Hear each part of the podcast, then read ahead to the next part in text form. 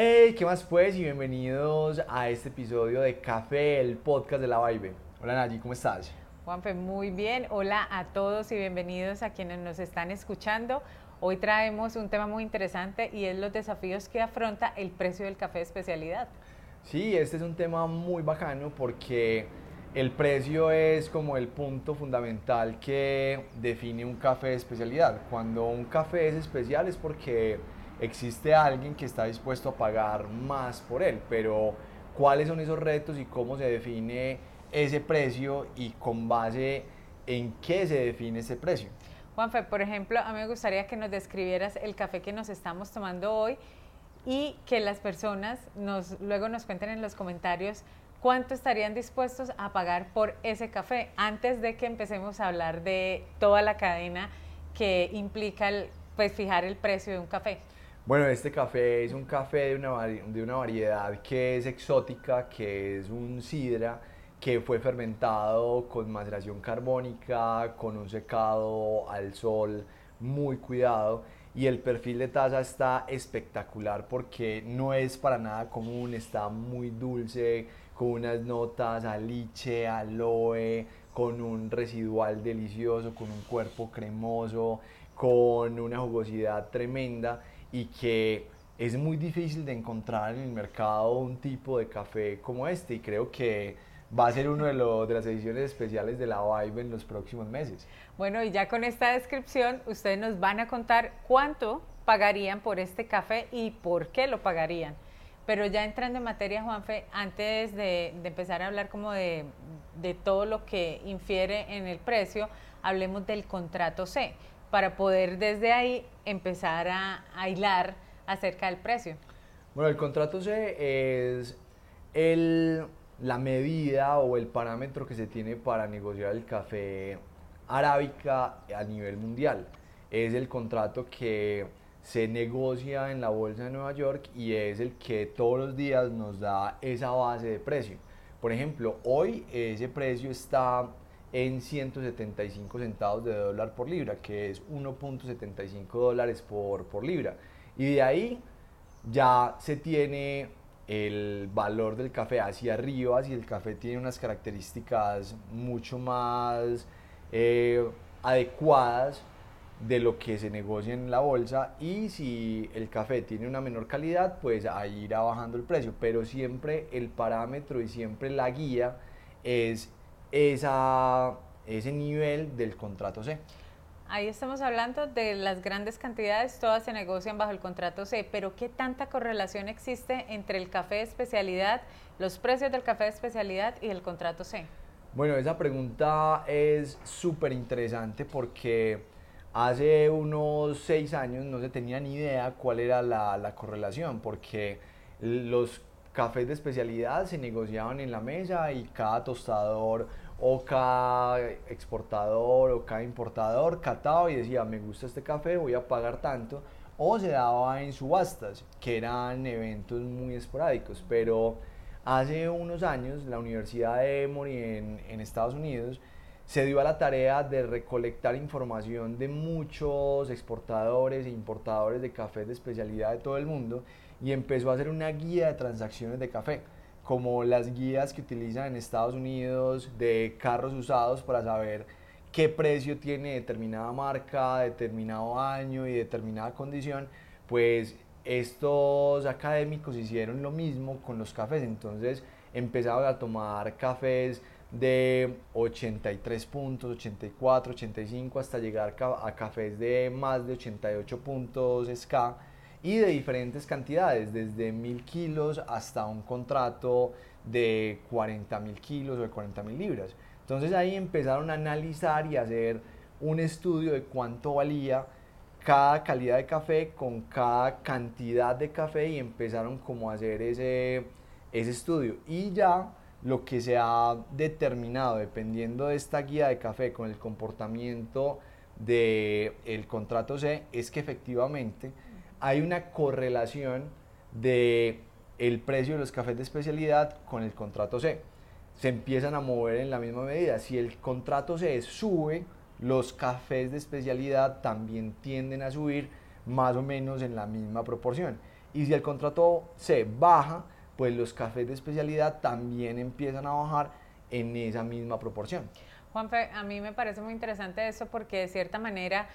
genera unas franjas donde se pueden mover los precios y no simplemente poner un precio porque sí, porque no dudamos que hayan unos excelentes cafés como precisamente el que nos estamos tomando y el que nos describiste al principio de este episodio, pero también sabemos que debe existir unos techos y unos pisos para la comercialización de estos cafés. Entonces, si ustedes están en el negocio del café de especialidad, sí o sí deberían estar conociendo esta guía, sí o sí deberían estar estudiando en dónde están cayendo los precios que ustedes están comercializando, sea que estén comprando, sea que estén vendiendo, sí o sí deberíamos estar revisándola. Porque en muchos casos, muchos productores se enamoran de su café, encuentran perfiles que efectivamente son muy exóticos, muy ricos, pero empiezan a poner precios que no tienen nada que ver con el mercado. O también hay tostadores o comercializadores que por su desconocimiento pues empiezan a castigar el precio del café de cafés tremendos, de cafés muy buenos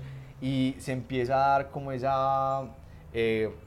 disparidad en el, en el lenguaje, en la comunicación que no le ayuda al negocio. Con esta guía de transacciones de café podemos tener como esos precios y como esa relación no, no es una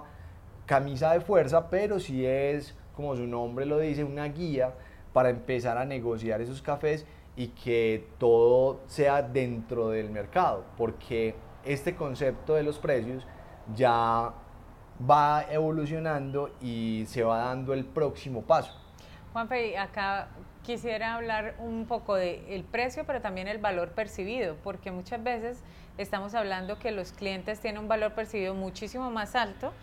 de lo que el precio del café está. O al contrario, el precio del café está muy alto comparado con el valor que se percibe por parte de nuestros clientes. Entonces creo que ahí hay que buscar cómo balancear estos dos conceptos.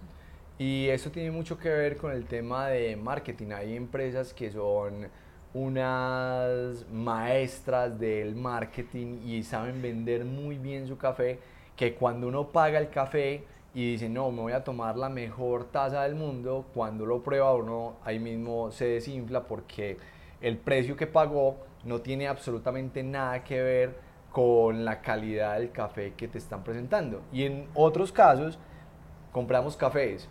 muy baratos que decimos, ve, este café puede ser de una calidad que no es tan rica y lo probamos y son cafés espectaculares. Entonces decimos, bueno, acá este café, por la calidad que tiene y por la experiencia que se está viviendo alrededor de ese café, podría tener un precio mucho mayor, que esa es la conversación que se tiene que dar. Y a lo que me refería hace unos momentos de que vamos dando el próximo paso es que ya con las tecnologías y con toda la conexión que existe dentro de el productor, los comercializadores, los tostadores y el cliente final, ya las cartas se van a poder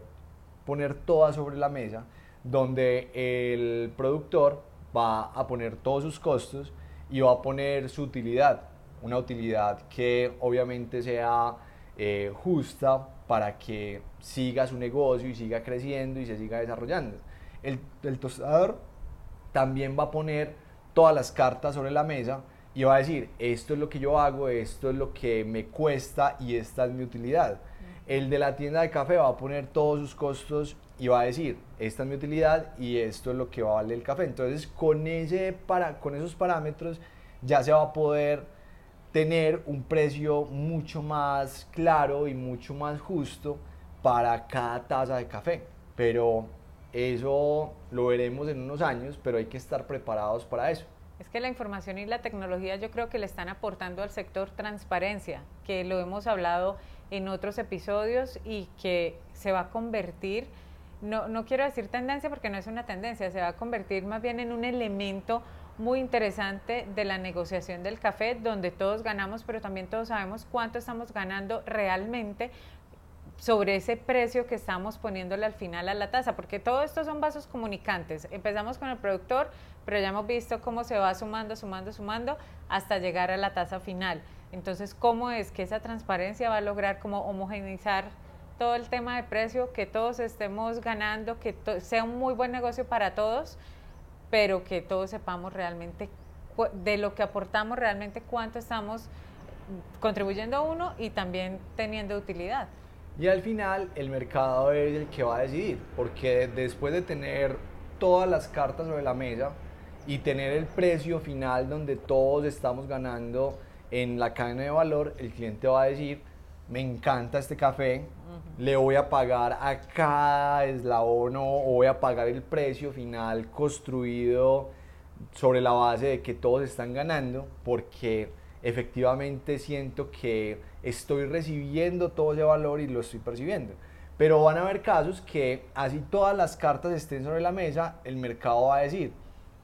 definitivamente no, percibo ese, ese valor, pues sí puede ser muy claro toda la cadena y que todos estén ganando, me parece maravilloso, pero no voy a estar dispuesto a pagar por eso. Y ahí es donde